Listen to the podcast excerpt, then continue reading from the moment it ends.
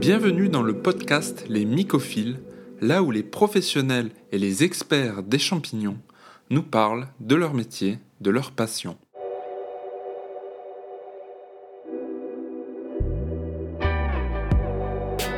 Bonjour à tous. Pour ceux qui ne me connaissent pas, je suis Andrea du blog cultiverleschampignons.com. Aujourd'hui, je suis avec Arthur Lemozy, chef de culture dans l'agaric et explorateur du monde fongique. Salut à tous. Alors aujourd'hui, je suis avec Arthur Lemozy, donc qui est myciculteur. Euh, est-ce que tu peux te présenter en quelques mots euh, à l'audience, Arthur, s'il te plaît? Ouais, mais bien sûr. bah, bien jour, euh, bonjour Andreas.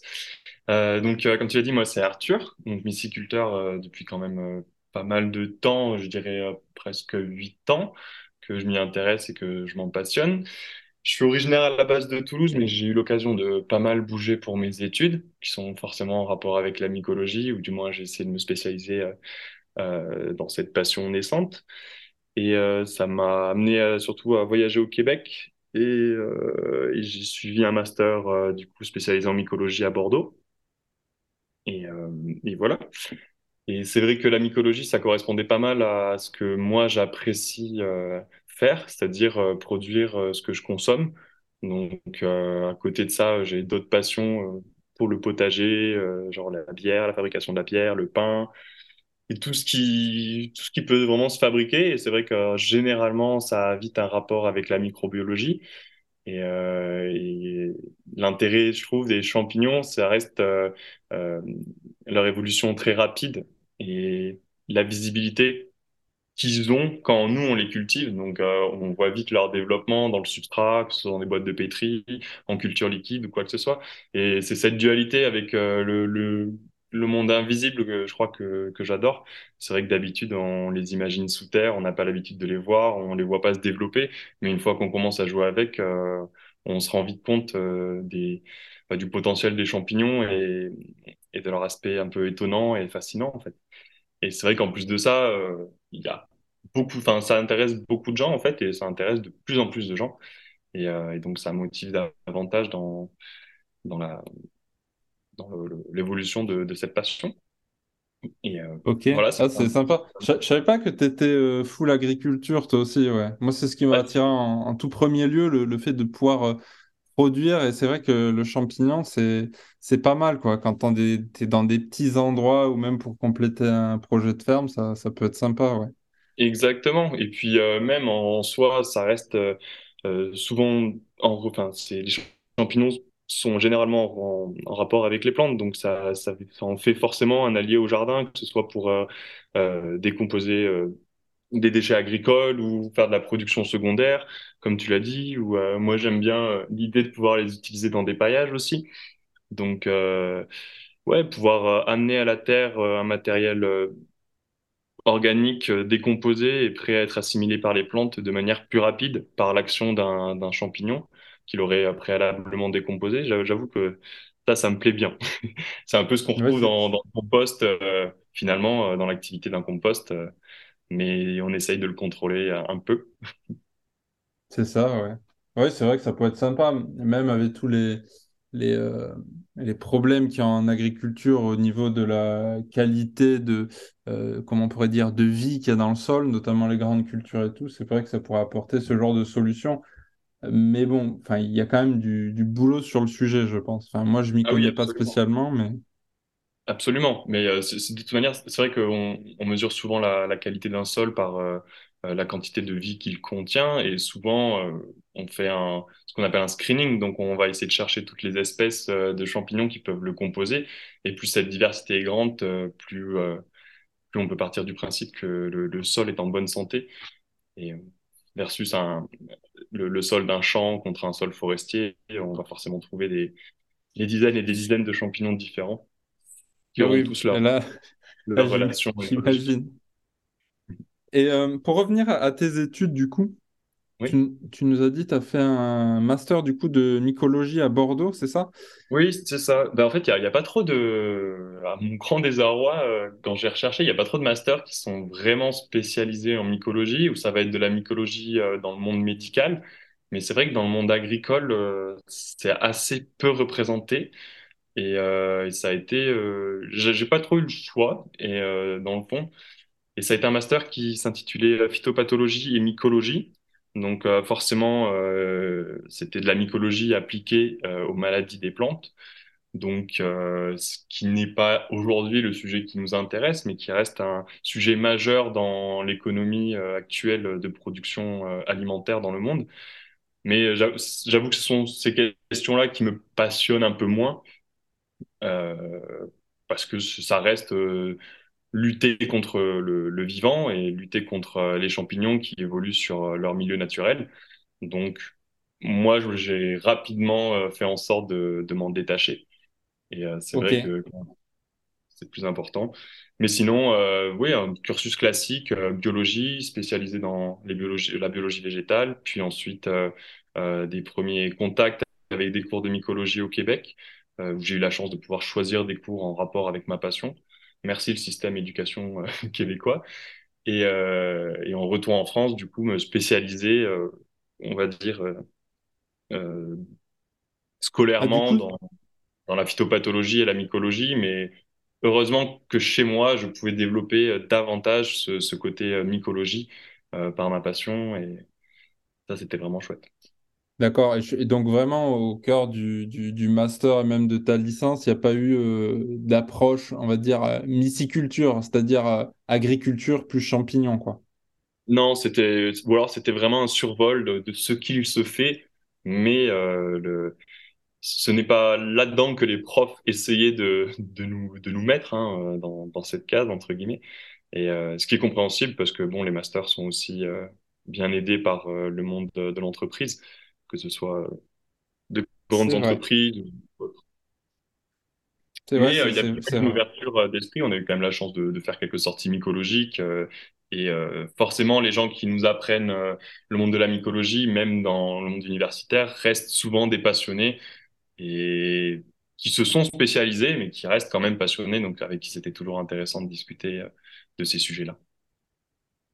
Ok, super intéressant. Et alors du coup, aujourd'hui, dans, dans, dans quoi est-ce que tu travailles?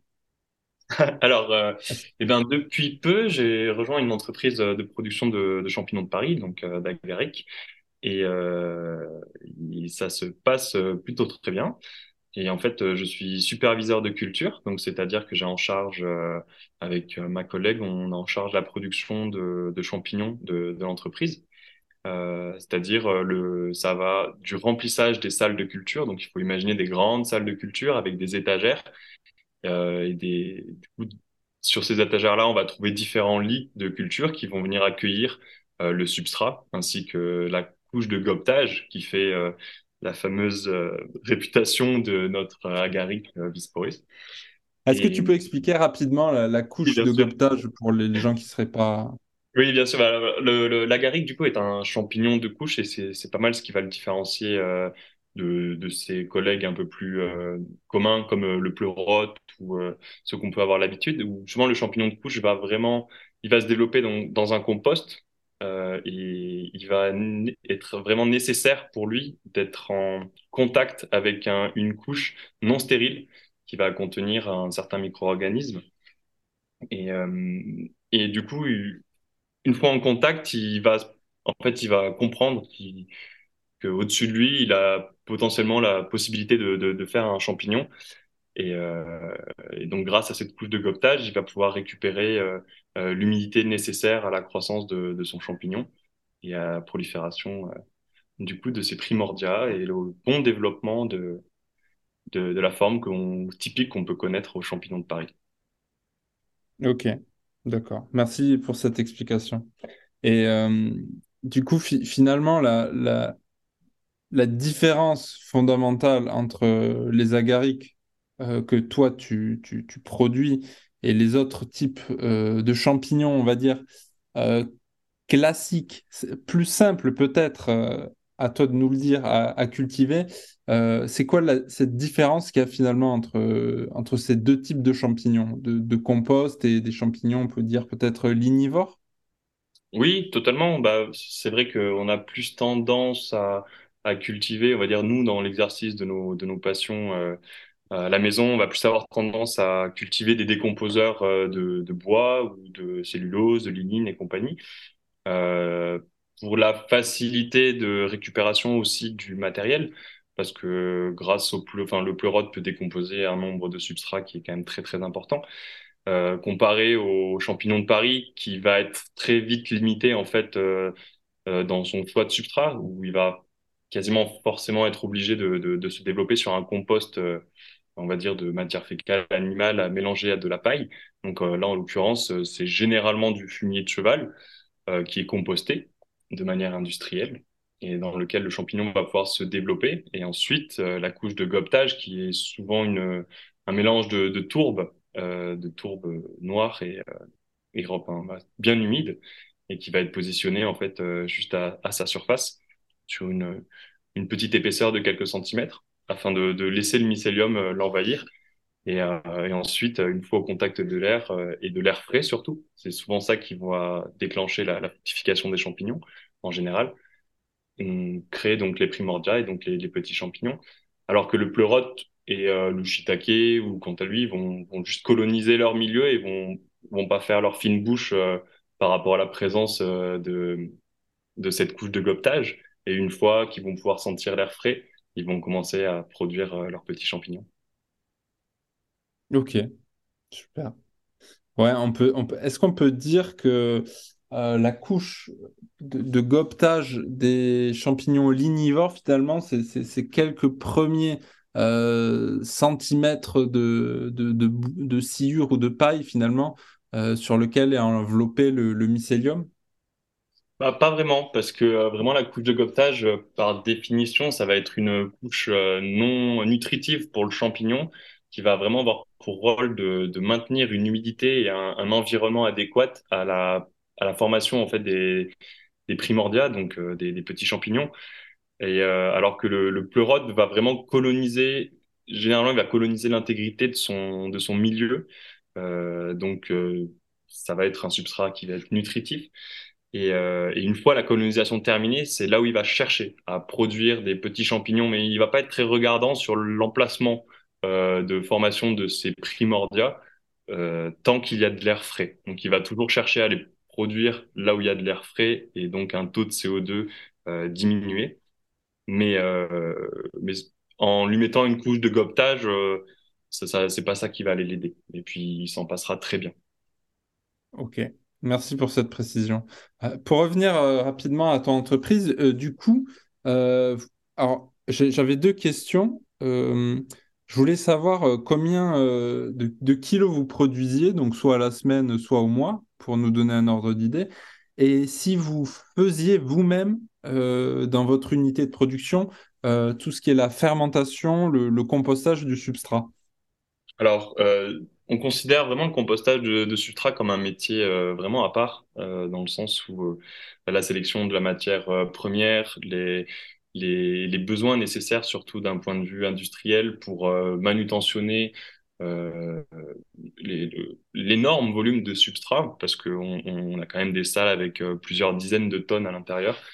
Euh, c'est vraiment euh, des locaux spécifiques, des conditions spécifiques, euh, vraiment un savoir-faire qui, qui va être euh, très, très, bah, très spécifique en fait. Et, souvent, ça va être des, maisons qui sont assez connues dans le monde du champignon qui vont pouvoir fournir ce substrat.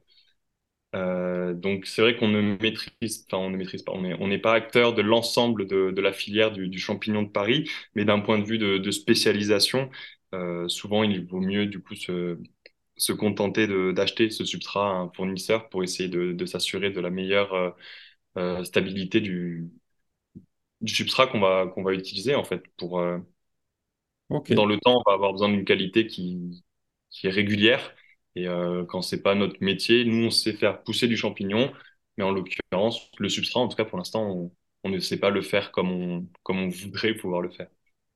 Ok. Et du, du coup, produisez co combien à, à peu près de kilos, tonnes? Environ euh, 50 tonnes semaine. Ah oui, c'est vraiment des très grosses unités. C'est Voilà. d'ailleurs pour ça, je, je suppose que vous, vous êtes euh, spécialisé en production et pas que vous faites toute la chaîne finalement. Euh, et qu'est- qu'est-ce, que tu en penses, toi, d'ailleurs, de, de- euh, au niveau des, des fermes? Donc, euh, je suppose qu'on peut considérer ton unité de production comme un type de ferme à champignons.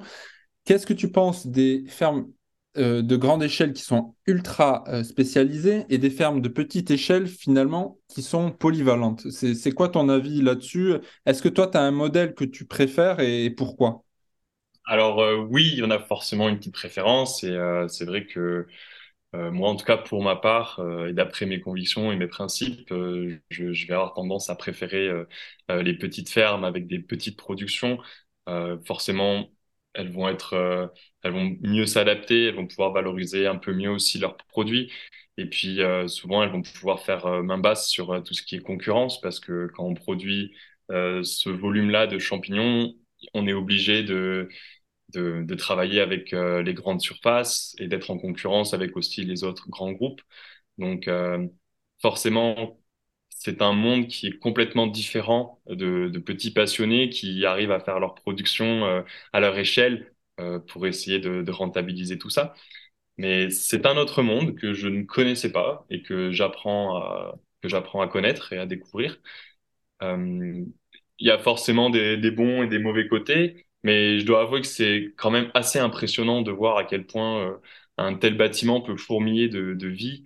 Et c'est ça qui est plutôt euh, hypnotisant en fait des fois, c'est que ça fonctionne H24 parce qu'on on sait que le champignon, euh, de toute manière, il nous attend pas, que ce soit le week-end, les jours fériés. euh, on n'a pas le temps en fait avec le champignon, on n'a pas le temps et on se fait euh, euh, très souvent euh, pas dépassé, mais euh, c'est le champignon qui mène la danse. On doit être euh, prêt à réagir, on doit être euh, prêt à bien observer euh, le développement de- du, du champignon pour essayer de, de favoriser au maximum euh, euh, bah, des, des bonnes récoltes, une bonne valorisation du coup de, de notre substrat.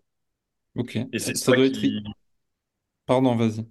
moi, je disais, c'est ça qui rend le, le, le- le truc. Chaque salle euh, est différente en fait, et, euh, et chaque salle a le besoin d'être euh, domptée entre guillemets.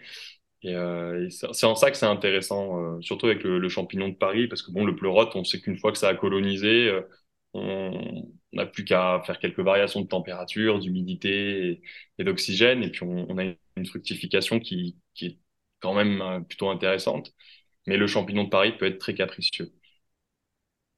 Ok, ouais, je, je, je confirme pour en avoir fait pousser quelques fois, euh, c'est pas toujours euh, aussi homogène qu'avec des pleurotes, ouais, c'est vrai.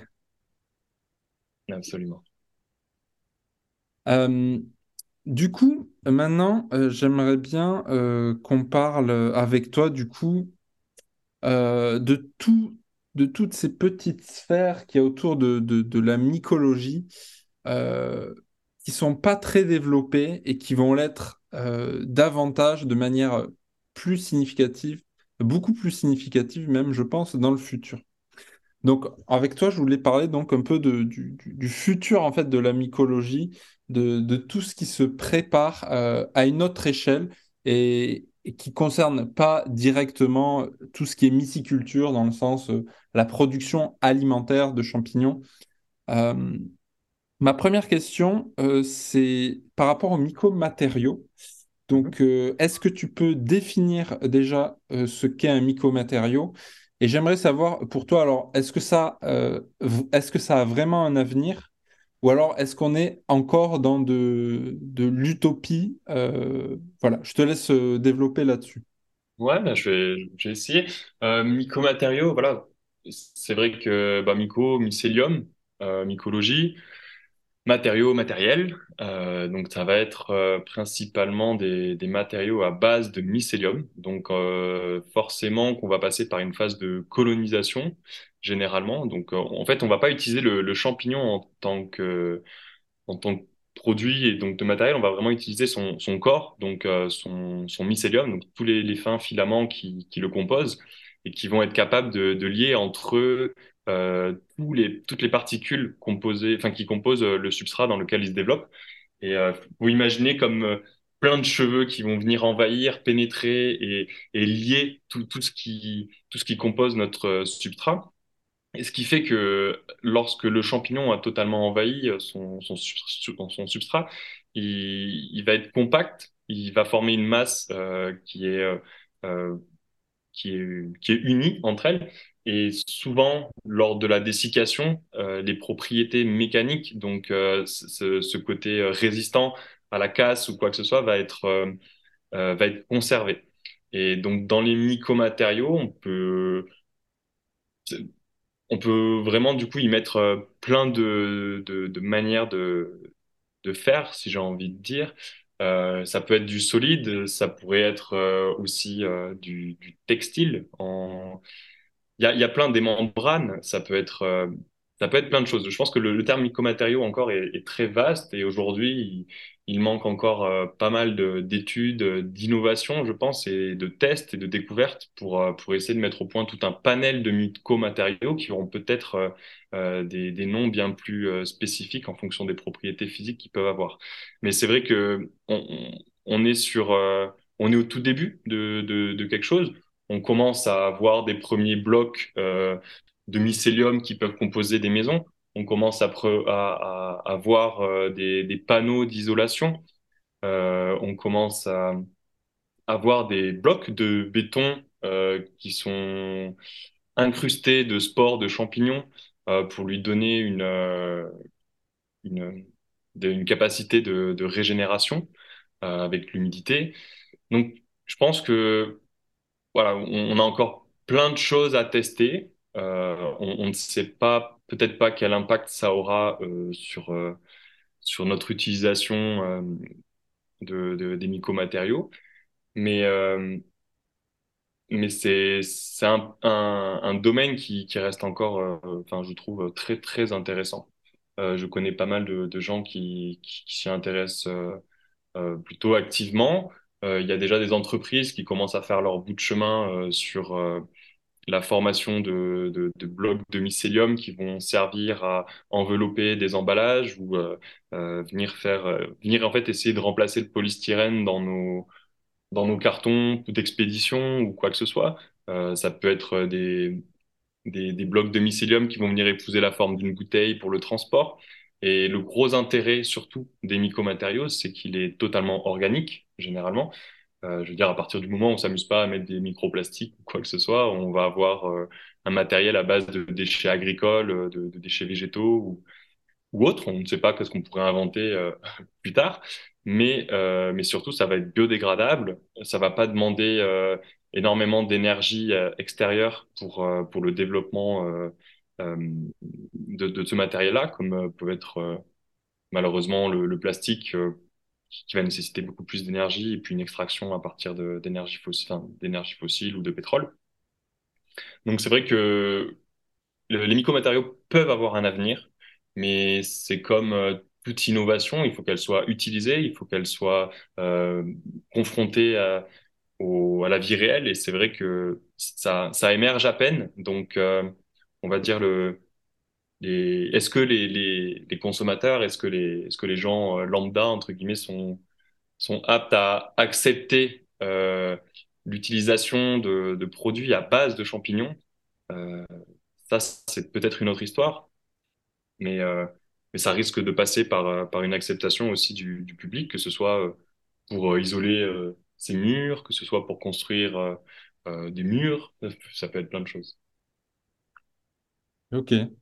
Bah, écoute, euh, merci pour cette, cette entrevue des micromatériaux. Et euh, il y a vu, euh, en parlant de, c'est vrai que dans les micromatériaux, j'avais pas pensé, il y a aussi euh, tout ce qui est le textile, effectivement. Maintenant, j'ai vu qu'on arrivait à faire, à faire du cuir de champignons aussi. Donc c'est, c'est vrai que ça peut être aussi des, des alternatives intéressantes, ouais.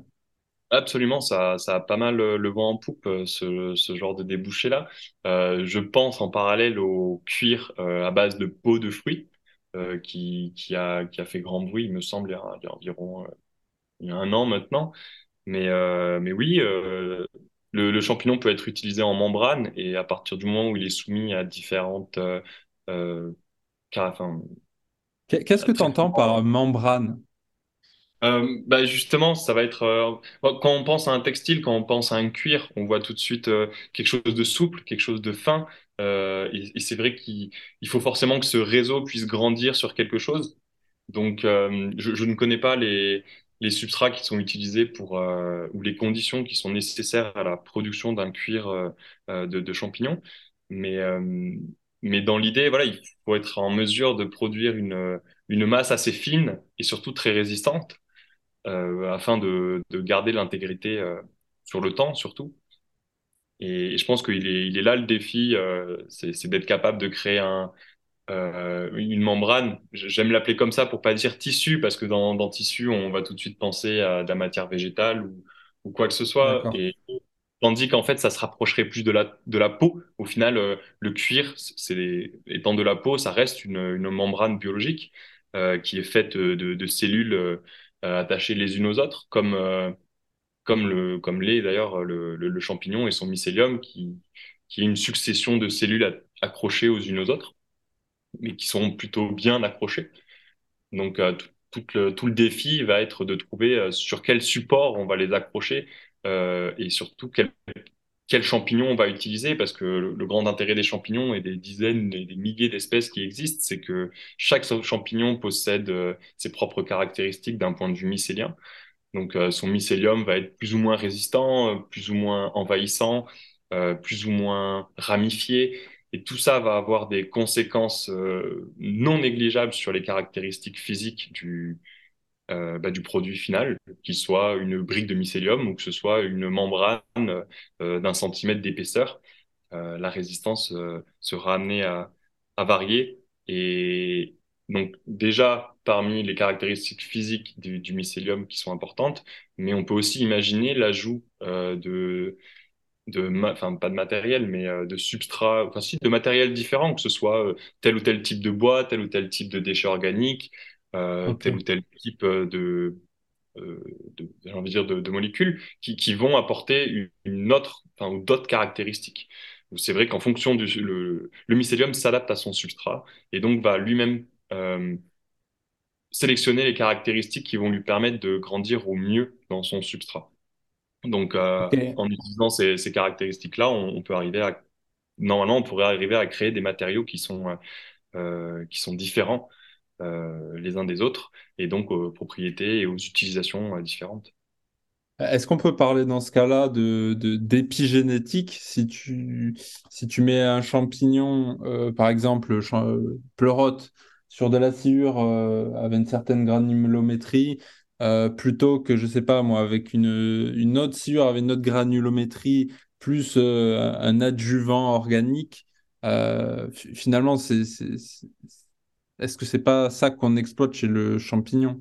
Alors, pour moi, le mot épigénétique n'est pas adapté. Par contre, euh, il va être en mesure de, lui-même choisir quel, euh, en fonction de la résistance du matériau, euh, de son pH, de son acidité, etc. C'est lui qui va être capable de s'adapter.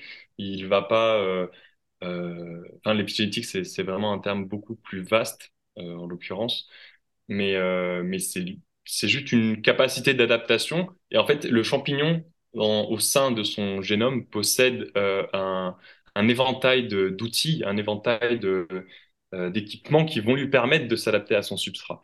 Donc, euh, si par exemple, il va se retrouver face à un bois qui est beaucoup plus dur, beaucoup plus humide, qui, qui est peut-être composé de telle ou telle molécule, tel et phénol, qui vont peut-être essayer de défendre le bois en milieu naturel face à l'envahissement de certains champignons, et eh ben, en fonction de, du champignon qui va venir se déposer à la surface de ce bois, euh, il va produire telle ou telle molécule qui lui permettront de contrer les, les caractéristiques de défense en fait du substrat qui s'apprête à, coloniser. Donc euh, ça peut être des brins beaucoup plus forts, euh, beaucoup plus résistants pour arriver à beaucoup mieux pénétrer le bois euh, et par contre, si on est sur un bois humide, euh, il va pas. Le champignon possède cette intelligence, on va dire entre guillemets génétique, de, pouvoir s'adapter. Euh, si on est sur un bois qui, qui va être beaucoup plus mou, beaucoup plus humide ou quoi que ce soit, il n'aura forcément pas, la même, pas le même besoin de, de force de pénétration pour, pour arriver à, à l'envahir. Et, et c'est ces caractéristiques-là qu'on peut surtout utiliser. Ok. Donc on peut parler simplement, dans le cas de deux substrats différents avec un seul et même champignon, pour donc deux résultats différents, on va simplement parler d'une adaptation finalement. Voilà, pour, moi, il vaut mieux, il vaut mieux parler euh, de, de, ah. de, ça, parce que l'épigénétique, c'est eh, beaucoup plus. Est-ce que tu pourrais très brièvement, vu que j'ai lâché le mot, euh, définir euh, peut-être l'épigénétique de manière succincte hein? L'épigénétique, euh, je risque peut-être de me faire taper sur les doigts, mais euh, c'est normalement c'est les modifications du, du génome qui sont entraînées, enfin qui sont oui, qui sont entraînées par euh, le, l'environnement. Donc ça va être des informations qui vont venir se greffer sur les gènes pour permettre telle ou telle expression du gène en plus ou moins grande quantité, en, en changeant telle ou telle petite chose. Et, ça va souvent être euh, des marqueurs qui vont être propres à un individu. Donc, qui vont refléter euh, l'environnement ou du moins les, ce que l'individu aura pu rencontrer au cours de sa vie et qui, qui vont faire que son génome et euh, l'expression de ses gènes va s'adapter en fait à, ce qu'il peut, à ce qu'il a déjà vécu et ce qu'il peut être amené forcément à revivre ou à vivre en conséquence c'est une adaptation au sein de la vie même de, de l'individu, quoi.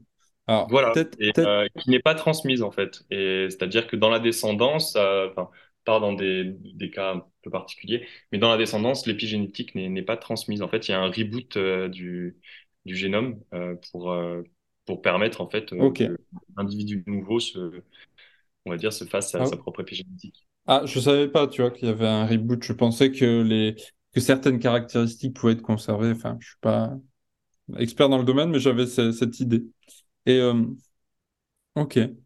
Et euh, en parlant de, reboot, du coup, euh, on va peut-être parler un peu de, reboot de cerveau. Qu'est-ce que tu penses? Alors, est-ce que tu as un avis en fait hein, sur l'utilisation donc de la psilocybine en, en, médecine? alors, est-ce que tu pourrais euh, peut-être expliquer, euh, pour ceux qui ne savent pas, euh, qu'est-ce que c'est que cette molécule Et après, peut-être donner ton avis. Voilà. Mhm. Bah oui, avec plaisir. Bah, la psilocybine qui commence à être une molécule de plus en plus, on va dire, qu'on voit de plus en plus apparaître, je trouve, sur Internet et que ce soit sur YouTube ou ailleurs, les gens en parlent, les, chercheurs en parlent aussi de plus en plus. Et, euh, donc c'est la molécule active euh, du Psilocybe cubensis ou du genre Psilocybe. On peut aussi la retrouver dans dans d'autres euh, champignons. Et c'est vrai que c'est cette molécule qui donne euh, aux champignons leur vertu entre guillemets hallucinogène. Et ce qui en fait, à la base, cette molécule-là est un insecticide, donc il va juste servir aux champignons à se défendre contre l'attaque de certains insectes. Mais sur l'homme, euh, cela va avoir d'autres d'autres effets, donc on, dans lesquels on, on, lui applique souvent bah, les, vertus hallucinatoires qui sont souvent décrites dans l'ordre de consommation de champignons hallucinogènes. Mais de plus en plus, comme tu le dis, euh, de la recherche est faite pour euh, leur euh, utilité dans le monde médical. En particulier, je pense à des recherches qui ont été, qui sont sorties il y a pas longtemps sur l'effet au long terme d'une prise de psilocybine sur l'état dépressif de, des, des, personnes et avec énormément d'effets positifs sur, sur le long terme. c'est ça en fait qui est surtout important euh, c'est que c'est une des seules molécules qui a été montrée comme ayant un effet sur le long terme euh, sur la dépression euh, après une prise en conditions médicales. Donc ça, c'est quand même toujours important de le préciser.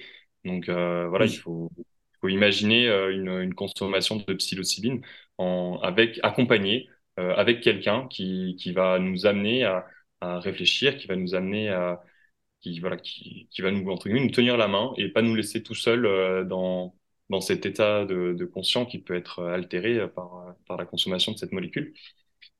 Euh, et quand on pense à, à au nombre d'effets négatifs euh, des, des, antidépresseurs, etc., qu'on est obligé de consommer euh, tous les jours et qui euh, changent euh, la, la manière de fonctionner des gens et leur euh, et surtout leurs humeurs, etc. Et puis, et puis voilà, les, effets négatifs, et eh ben, moi, j'aime à imaginer que, que la psilocybine euh, pourrait être amenée à, à, à aider ces gens-là.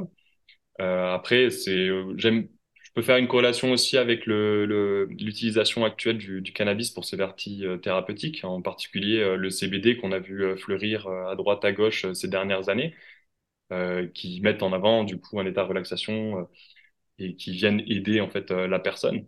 Donc, euh, si le cannabis l'a fait, pourquoi la psilocybine ne pourrait pas le faire Peut-être qu'on trouvera une forme moins active, je, ne sais pas. Mais euh, mais il y a encore de, beaucoup de recherches et je pense une, une grande part d'acceptation de la part euh, euh des, des, gens en fait vis-à-vis de, de, cette molécule là qui est qui est un peu malheureusement euh, vite corrélée aux, aux, hallucinations et voilà. Ouais. Ouais, je suis, ouais, je suis d'accord avec toi. C'est, sûr qu'il y a une forme d'éducation, si on peut dire, euh, à faire. C'est, comme le, comme le THC, la psilocybine, c'est, un outil et c'est ce c'est ce qu'on en fait qui, qui, qui détermine aussi son intérêt, quoi. Elle peut avoir plusieurs intérêts pour plusieurs applications. Mais euh, c'est, assez, enfin, qui me, ce qui me chagrine un peu plus, tu vois, euh, c'est euh, c'est le fait qu'il euh, y a un brevet qui a été posé sur la production de psilocybine en bioréacteur par des bactéries. Donc en fait, il, c'est quasiment acté que le jour où si la psilocybine ne vient à être utilisée dans le monde médical ou quoi que ce soit, malheureusement, elle sera peut-être pas produite en fait par des champignons. Donc elle sera peut-être plus produite par des, des bactéries qui ont été modifié euh, pour, euh, pour, exprimer en fait euh, les gènes de la psilocybine, comme comme c'est actuellement le cas pour pour la production d'insuline par par des bactéries en fait. L'insuline humaine est produite par par des, des bactéries afin de, de maximiser la production. Et, euh, donc c'est un peu ce qui m'attriste. J'aurais bien imaginé que le jour où euh, ce serait si c'est un jour c'est autorisé, ben, ce serait plutôt de grosses fermes à champignons hallucinogènes, ça, ça serait plutôt rigolo, mais au final, la réalité, ça peut-être plus euh, des, gros, euh, des grosses piscines de bactéries qui produisent de la psilocybine. Faut pas tomber dedans, quoi. Ah, je pense que ouais, il faudra peut-être mieux éviter là. Et par, alors, euh, par rapport à ça, après, tu vois, c'est comme. Je, je, crois que je ne l'ai plus en tête, mais je crois que les champignons, ils produisent une autre molécule qui ressemble à la psilocybine, mais qui, qui n'en est pas, tu vois. C'est comme euh, avec le cannabis qui produit le, le, le, THC et le, et le CBD. Donc peut-être que, enfin, après, je ne connais pas super bien le sujet, mais peut-être que le bah, fait de consommer. Je pense que tu parles de la, je sais plus trop comment on prononce ça, mais c'est la baéocystine qui, euh, qui est aussi euh, bah, présente dans, dans les champignons euh, de type psilocybe en différentes quantités. Et de mémoire, je ne sais pas s'il y a eu un effet qui a été apporté à, à cette molécule-là en, en, particulier, euh, ou du moins c'est peut-être des effets de... Euh, ah, comment on appelle ça? Euh, de, de placebo? Non, non, non, mais le, la psilocybine va agir avec cette molécule-là, en fait. Ah, en. Pas en synchro. Oui, en pas en symbiose, mais oui. Ouais, voilà. en antagoniste. Alors, l'antagoniste, ça va venir. Euh, du coup, c'est l'inverse, c'est ce qui va venir le, l'empêcher. Ah oui, en agoniste, alors. Oui. Ouais, voilà, on, pourrait plus dire comme ça, mais, mais c'est vrai que. On visualise l'idée que de. Pardon, vas-y il y a différents composés voilà, qui composent les, les champignons hallucinogènes et euh, le, les, les, principaux effets euh, sont, sont, dus euh, à la présence de psilocine et psilocybine qui sont... Voilà, psilocine, c'est ça que j'avais en tête. Okay. Ah ok, mais voilà, la psilocine en fait est, est juste la psilocybine qui a été prédégradée par une réaction d'oxydation. D'accord, ok. C'est la même molécule, juste elle a été coupée de, il me semble, je n'ai pas envie de dire de bêtises, d'un groupement phosphore et compagnie il me semble. Ok. Que, lors, lors d'une consommation de psilocybine, euh, ton foie va, la décomposer en, en psilocine. Et ce sera la psilocine qui va être active euh, dans le corps, c'est ça?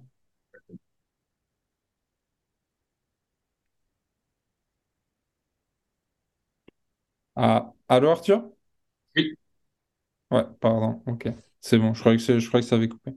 Ok, et euh, euh, te- toi, tu, tu vois d'autres euh, applications futures euh, aux, aux- aux champignons, peut-être qu'on n'a pas, dont on n'a pas parlé, et qui seraient peut-être euh, Euh, oui, il y intéressantes? en a, force- il y en a, il y en a, il y en a forcément plein et il y en a plein d'autres à découvrir et je pense que j'en oublierai sûrement d'autres.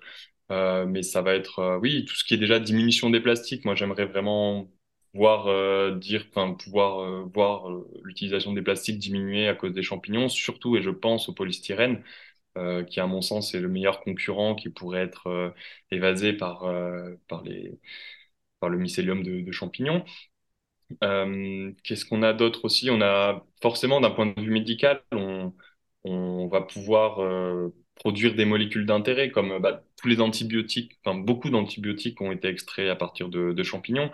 Il y en a sûrement encore euh, plein d'autres à découvrir, euh, plein d'autres à caractériser, euh, parce qu'on découvre des champignons chaque année.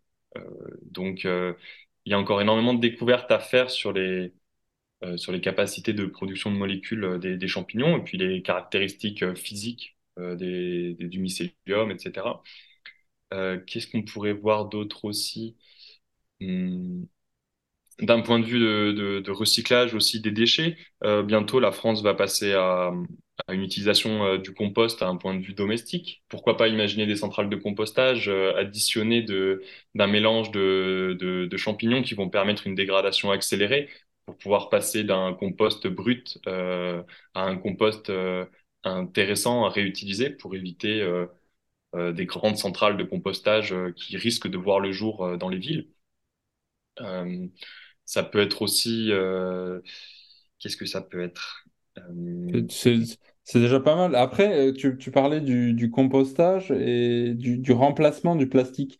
Euh, ça pourrait être aussi d'utiliser les champignons directement pour dégrader les, les plastiques existants, peut-être? merci Andreas, totalement. J'ai, j'ai, complètement oublié cette, euh, cette partie qui, qui est très importante. Et c'est vrai qu'on on trouve de plus en plus de champignons qui sont capables euh, de, de dégrader des, euh, des, des plastiques, en fait, des matières plastiques qui sont normalement non, non décomposables. D'ailleurs, il faut, il faut savoir que le, le plastique a été créé, mais vraiment créé pour ne pas être décomposable par les champignons.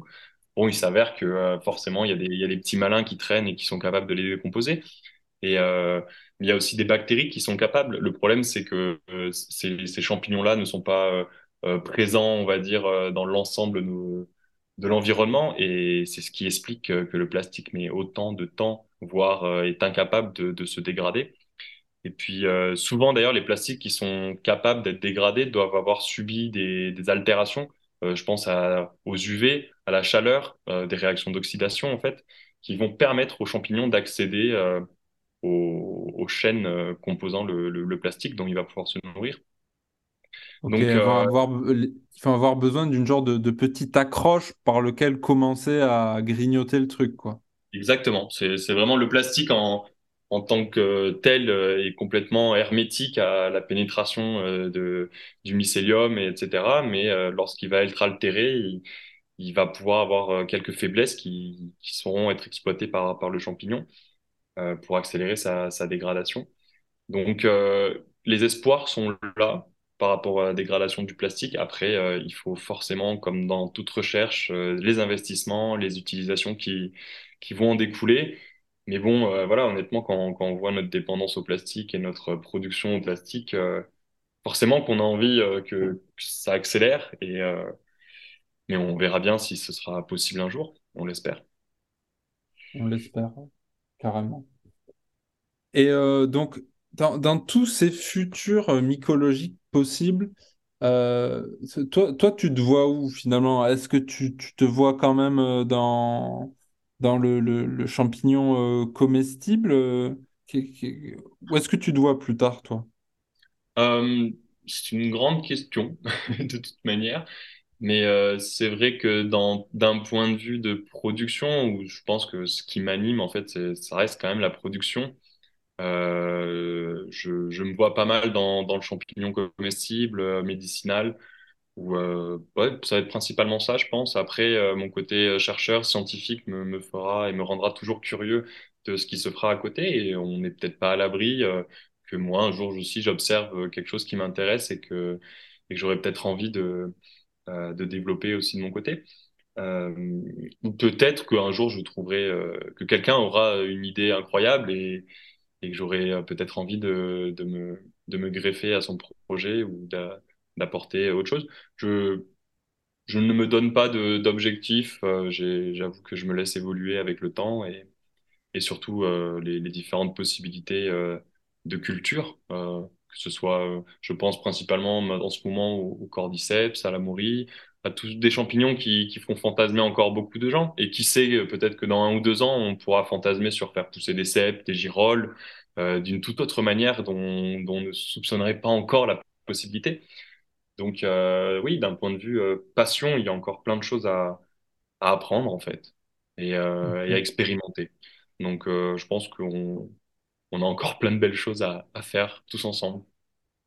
c'est clair. Et toi-même, tu, tu te, en dehors de, de, de ton boulot, du coup, tu, tu cultives un peu? Oui, absolument. Euh, c'est, c'est, bah, de- depuis huit ans, euh, j'ai toujours euh, mon laboratoire chez moi, donc je, je m'amuse à bidouiller et à, à, à essayer différentes cultures, différents protocoles, différents substrats, pour voir ce qui marche, ce qui marche pas.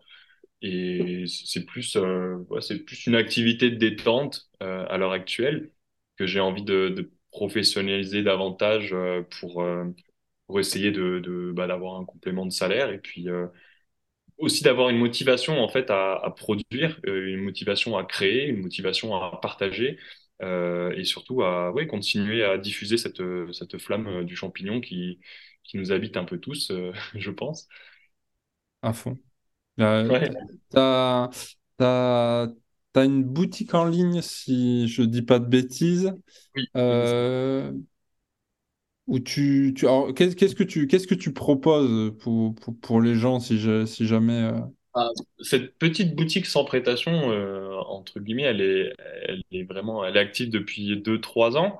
Et en fait, euh, elle, elle va vraiment être achalandée en fonction de mes humeurs et de mes envies de, de, de production. C'est-à-dire que euh, pendant un temps, ça a été du mycélium de comestible. Après, ça a été du mycélium euh, euh, de médicinaux. Ensuite, ça a été euh, des, boîtes de pétri parce que les gens euh, peut-être sont un peu frileux à avoir des boîtes de pétri. Notre ami Thomas Pesquet a développé la, culture du blob et donc a, a beaucoup d'ailleurs démocratisé le blob. Ce serait peut-être intéressant d'envoyer un jour un champignon à Thomas Pesquet. Ce sera peut-être une très bonne idée de, nos parts, de notre part. Et c'est vrai que du coup, j'ai pu vendre euh, du, du blob et fournir du blob à, à différentes personnes en fait. Et donc je m'adapte en fonction de mes envies et de, de, de ce que j'ai l'impression que les, les gens euh, peuvent être intéressés. Ou euh, je me vois faire de la, de la tincture, enfin des extractions mères aussi. Euh, Est-ce que tu peux, alors, est-ce que tu peux expliquer, parce que tu, euh, est-ce que tu peux expliquer vite fait ce que c'est un blob et du coup, qu'est-ce que c'est une, une extraction? Alors euh, bah, le, blob en l'occurrence, euh, ça reste ce qu'on appelle un myxomycète. Donc euh, c'est, une autre famille de, champignons, mais enfin non, pas du tout un champignon, mais c'est ce qu'on appelle un faux champignon, mais ce qui ressemble plus à une cellule qui bouge. C'est-à-dire c'est une seule cellule qui, va bouger, qui va être capable de déplacement, de, de croissance, et qui est naturellement présente dans les milieux forestiers, humides, sombres, et qui va se nourrir de matière organique en décomposition, de bactéries euh, ou de champignons. Et donc, euh, il faut, imaginer une, masse visqueuse de couleur généralement jaune. On peut en trouver de couleurs un peu plus euh, orangées ou blanches, et qui va se déplacer de, assez rapidement d'ailleurs, de, plusieurs centimètres par jour, euh, à la recherche de, de nourriture. C'est un, organisme qui est assez intéressant à, à étudier parce on lui retrouve des, capacités d'apprentissage, euh, de, des capacités de, réflexion et de choix euh, qui, nous font remettre en question euh, l'intelligence d'un point de vue microbiologique. Et c'est en ça que, le blob avait fait beaucoup parler, en fait, c'est que c'est une cellule unique qui est capable de, de, de réflexion. Donc euh, voilà, pour le blob, je vous invite à en- forcément faire vos petites recherches parce que c'est passionnant et vous pouvez le cultiver chez vous euh, très facilement avec euh, vraiment très peu de matériel. C'est pas le champignon qu'ils avaient utilisé pour... Comme ça, ils avaient fait une expérience. Vous avez représenté par de la nourriture Oui. des, des stations de métro et ils avaient laissé se diffuser le champignon, je crois, pour, pour voir quel était le trajet le plus court entre les stations. Absolument, ça a été fait. euh, je crois que de mémoire, c'est euh, le métro, euh, un métro japonais d'ailleurs, qui a été euh, testé par rapport à ça. Et en fait, bah, d'un point de vue vivant, forcément, le, le vivant va essayer d'optimiser sa manière de fonctionner pour être le plus résilient, être le moins coûteux en énergie. Et le blob fait ça excessivement bien, c'est-à-dire qu'une fois qu'il a exploré son environnement, une fois qu'il a défini les zones de nourriture qui lui sont à disposition, il va être capable d'optimiser les chemins les plus directs qui vont permettre euh, la diffusion de ces éléments nutritifs. Et, euh, et ça a été fait donc pour le métro, ça a aussi été fait sur une carte française euh, où la majorité des, des axes importants de France, que ce soit Marseille, Lyon, Toulouse, Paris, Bordeaux, etc., ont été représentés par des sources de nourriture. Et le blob a envahi cette carte, entre guillemets, de France et a, une fois l'envahissement terminé et l'optimisation des, des réseaux de nutritifs qui, qui composent cette carte, et ben en fait, on, on s'apercevait que cela euh, représentait euh, assez fidèlement le, le, le réseau autoroutier français. Euh, donc, ce qui montre que le On blob, n'a en pas trop mal fait les choses. oui, oui, moi, ce que j'aime bien plutôt dire, c'est que le blob, en l'espace de quelques heures, est capable de faire ce que des ingénieurs qui ont fait des, des années d'études et sont capables de faire en un paquet d'années. Et en fait, euh, peut-être que vrai. maintenant, il faudrait réfléchir différemment en tant qu'ingénieur et se dire, bah, si on veut optimiser quelque chose, faisons une carte, mettons un blob, et ensuite travaillons à partir de ce que le blob nous a, nous a montré, nous a démontré. Et peut-être qu'il gagnerait un paquet de temps d'ailleurs. C'est vrai. Mais oui, j'imagine que à fait. ouais. les gens ont déjà essayé de faire ça et, et peut-être que bientôt on verra fleurir des réseaux originaires de, de l'intelligence du blob. Ah ouais, des réseaux organiques un peu, ouais, Exactement. carrément. Ok. Donc, euh, et pour finir, peut-être euh, teinture mère? Teinture? Oui, ouais, teinture, teinture mère, bah, ça, ça va être euh, une extraction euh, de, de principes actifs. En fait, il faut, faut savoir que tous les champignons vraiment euh, possèdent leur propre arsenal de, de molécules euh, avec un effet euh, biologique actif ou non. Et pour euh, certaines molécules, euh, il, peut être intéressant de, les extraire pour la consommation humaine. Euh, je pense à l'île Nérisson qui a quand même qui, semblerait avoir des propriétés sur la régénération des neurones, etc.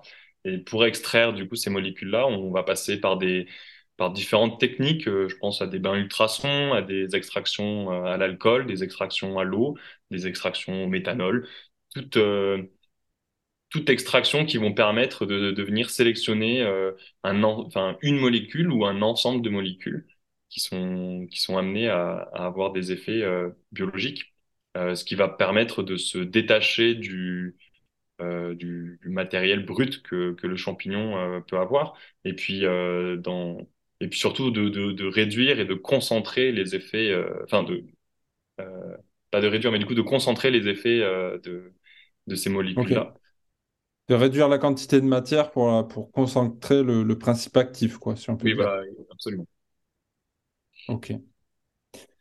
Eh bien, très bien. Donc, euh, on peut retrouver, euh, on peut te retrouver donc sur ta boutique. Euh, un, un autre lieu où les gens peuvent, peuvent te retrouver ou... Pour l'instant, non, mais ma boutique est actuellement hébergée sur Etsy et c'est vrai que voilà, c'est le Et principal moyen de, de, de de développement. De... communiquer avec toi, si on peut dire. Oui, absolument.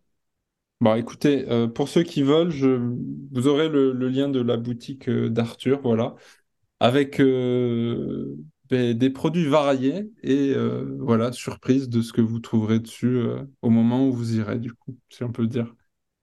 Exactement. Ok. Eh bien, écoute, je pense qu'on va conclure là-dessus, Arthur. Euh, ben, merci beaucoup euh, déjà de, ton temps. Euh, merci beaucoup de toutes les, connaissances que tu as partagées. Et j'espère qu'on se retrouvera bientôt, peut-être pour visiter ton futur labo, qui sait. Bah, écoute, avec grand plaisir. C'est toujours de toute manière un enchantement de, pouvoir partager sur, cette passion-là et, de répondre à la curiosité des gens pour ce domaine. Super. Ben, écoute, merci beaucoup, Arthur, et, et je te dis à une prochaine alors. Merci Andreas, merci à tous. Au revoir. Salut. Merci à tous d'avoir écouté ce podcast. Si vous souhaitez en savoir plus sur la culture des champignons, rendez-vous sur notre site internet cultiverleschampignons.com. Vous pourrez y télécharger gratuitement votre e-book pour commencer la culture des champignons. À bientôt!